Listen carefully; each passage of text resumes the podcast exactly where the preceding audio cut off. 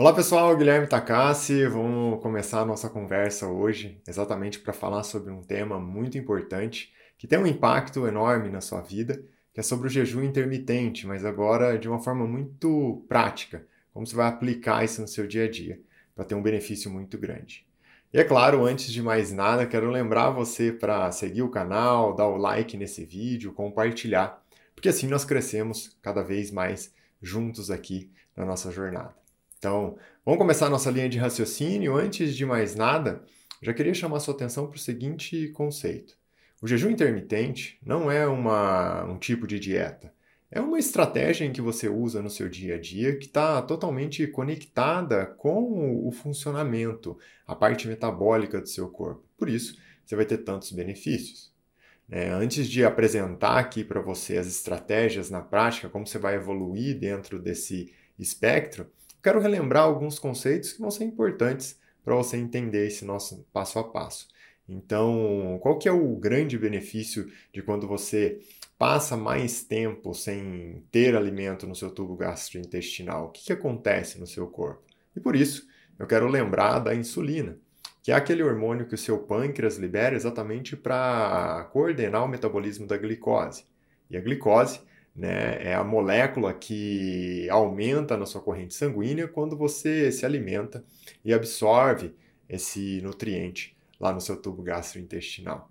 O grande problema é quando você consome alimentos que faz um pico, um aumento muito abrupto dessa glicose na sua corrente sanguínea, principalmente os alimentos refinados, processados, né? Já falei isso aqui para vocês várias vezes, como o açúcar refinado, as farinhas refinadas.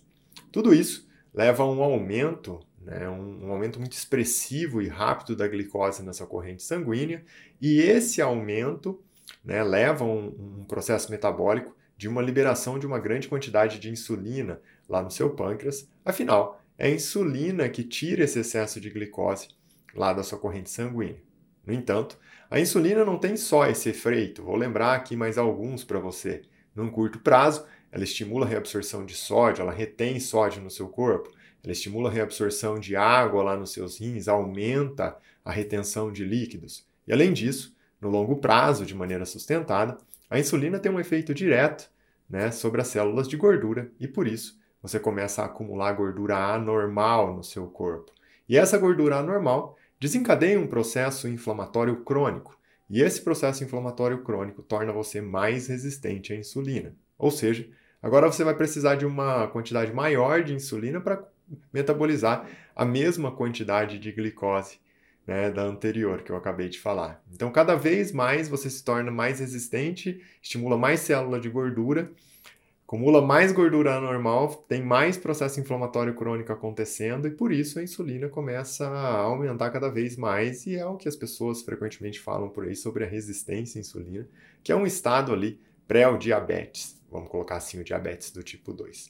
O jejum vem exatamente na contramão disso tudo. Afinal, quando você passa um longo período sem se alimentar, basicamente você não tem exposição a essa glicose. Se você não tem exposição a essa glicose, o seu pâncreas fica lá quietinho. Ele não precisa liberar uma grande quantidade de insulina, afinal não tem excesso de glicose na sua corrente sanguínea.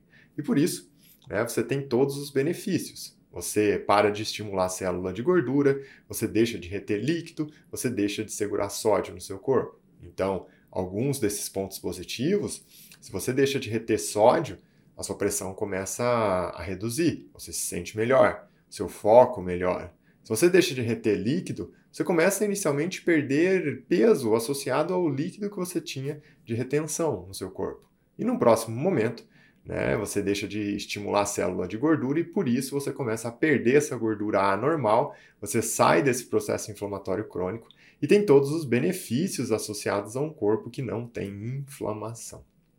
Diante desse raciocínio, agora que eu relembrei todos esses conceitos para você, eu queria trazer uma visão mais prática. E olha que interessante que é isso. Normalmente, as pessoas fazem aí em torno de 5, 6 refeições por dia que na prática é algo do café da manhã, uma refeição entre o café da manhã e o almoço, o almoço de fato, uma refeição entre o almoço e o jantar e o jantar. Aqui nós temos cinco refeições. Ou seja, você passou o dia todo exposto alguma quantidade de glicose. E diante desse raciocínio, o seu pâncreas passou ali o dia todo liberando insulina. Você não teve períodos em que a insulina ficou extremamente baixa, porque você não deixou o seu corpo, vamos colocar assim, descansar. O tempo todo ele estava metabolizando essa glicose ali na corrente sanguínea. Agora, no próximo momento, né, se você vai sair exatamente desse ciclo em que você tinha cinco refeições por dia, nós temos que começar a traçar uma, uma estratégia de como você vai fazer essa transição. E por isso eu falei no início do vídeo que era um vídeo muito prático, né, de como você vai colocar ali no dia a dia o jejum intermitente. Num passo secundário ali, logo depois dessas cinco refeições, uma dica aqui que é muito do dia a dia e que funciona para as pessoas é exatamente você fazer o quê? Já vai lá para o jejum, fazer 24 horas de jejum, por exemplo, 20 horas de jejum? Não. Se você tentar usar essa estratégia, você vai se sentir muito mal. Porque o seu corpo está habituado a sempre uma alta exposição à glicose e uma alta exposição à insulina. Se você faz isso, né, você tem uma queda da glicose muito abrupta e num próximo momento você vai se sentir mal, sua pressão vai cair, você vai ter dor de cabeça e assim por diante. O primeiro passo aqui, dessas cinco refeições, você vai passar para três refeições. Na prática, o que, que significa isso? Você vai começar a ter o café da manhã, o almoço e o jantar. Você vai pular aquele o snack que o americano fala, né, que é a refeição que fica entre as refeições maiores. Então você começa a retirar isso até o momento em que você vai se sentir bem, tranquilo, estável. Se você está totalmente estável, né, esse tipo de estratégia, num próximo momento nós vamos começar a entrar num ciclo agora sim, né, de uma estratégia de jejum intermitente. Porque diante desse raciocínio, o que, que eu quero começar a colocar aqui? Durante o período em que eu estou dormindo, tem um efeito também o meu tubo gastrointestinal estar vazio, afinal, se eu não tenho, se eu estou dormindo eu não tenho exposição à glicose, também não vou ter exposição à insulina. Então, vale esse raciocínio. O que eu vou começar a fazer? Como, se você já viu meus vídeos aqui, eu falo muito sobre o jantar mais cedo, você vai tentar jantar o mais cedo possível. E aqui eu vou usar alguns números para ficar mais fácil para você entender. Então, se você no dia a dia, né, ainda continua lá com café da manhã, almoço e jantar, o que você vai fazer? Você vai jantar mais cedo. Então, como eu disse, um número fictício, você vai jantar lá às 18 horas, mais ou menos.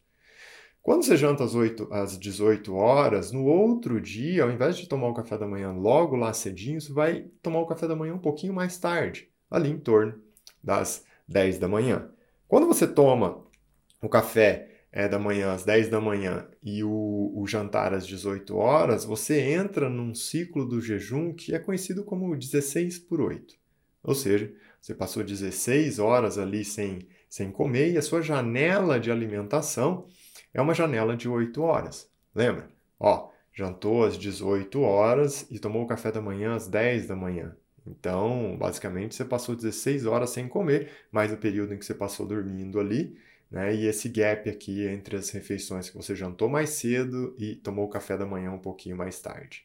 E as próximas 8 horas que tem né, de intervalo vai ser as 8 horas que você depois vai ter o almoço e depois vai entrar ter o jantar ali novamente. Então, café da manhã às 10 da manhã, jantar às 18 horas e o almoço bem aí no meio. Aqui ainda você continua com três refeições. Você já tem um benefício, porque você está muito menos exposto. Se antes você estava exposto praticamente o tempo todo, só ali as 8 horas que você estava dormindo, que você não estava exposto à, à glicose e à insulina, agora, pelo contrário, durante 16 horas, né, você não está mais exposto à insulina e à glicose. No próximo momento, nós vamos enxugar mais essa estratégia. E como que nós vamos enxugar essa estratégia? Vamos continuar aqui com os mesmos números que eu, que eu citei, mas nós vamos diminuir uma refeição. Nós vamos ter só agora almoço e jantar. E diante desse raciocínio do almoço e do jantar, lembra que o jantar era às 18 horas, porque eu quero jantar mais cedo para ter o benefício ali de passar a noite toda sem uma carga no meu tubo gastrointestinal. Eu vou pular aquele café da manhã que eu citei anteriormente e vou só almoçar. E o meu almoço vai ser ali em torno das duas da tarde. Esse jantar às 18 horas e o almoço às duas da tarde vai trazer uma possibilidade de o jejum conhecido como 20 por 4. Né? Então, eu passei ali 20 horas sem, sem ter uma exposição à glicose e à insulina, e vou ter uma janela para me alimentar de 4 horas, que é o Time Restricted Eating, que o americano fala muitas vezes. Quanto maior essa janela de jejum e menor essa janela da, da alimentação, do período em que você vai comer, menor a exposição à glicose, menor a exposição à insulina e mais anti-inflamado o seu corpo começa a ficar. Você começa a deixar de ter aquela inflamação crônica que leva à retenção de sódio, à retenção de água, né, que leva ao acúmulo de gordura anormal. Se o princípio da nossa ideia aqui era exatamente perder aquela gordura inflamatória, perder aquela gordura do abdômen, da cavidade abdominal que desencadeia um processo inflamatório, aqui você começa a ter resultados muito positivos. E a partir do momento em que você segue essa sequência e se expõe ali a uma estratégia em que você já está fazendo uma janela de jejum intermitente de 20 horas, o próximo né, passo é exatamente você fazer uma refeição só no dia e conseguir fazer um jejum de 24 horas. É claro que você não precisa fazer isso todos os dias. Né? Se você está num período mais de percepção de um estado inflamatório crônico no seu corpo, você pode usar isso para tirar o seu corpo do estado inflamatório.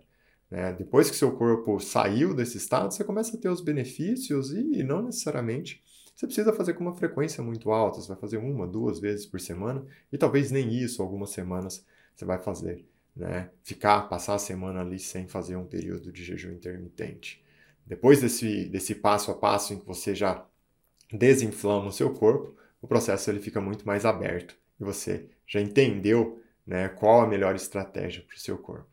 Tá certo, pessoal? Trouxe esse conhecimento de uma forma bem prática para o seu dia a dia. Usa ele de uma forma inteligente, compartilha para as pessoas também é, conhecerem esse, esse, essa sequência. E sem dúvida nenhuma, nós vamos caminhando juntos aqui para trazer cada vez mais saúde para as pessoas. Certo? Se cuida, um abraço e em breve eu volto com mais conhecimento aqui para nós.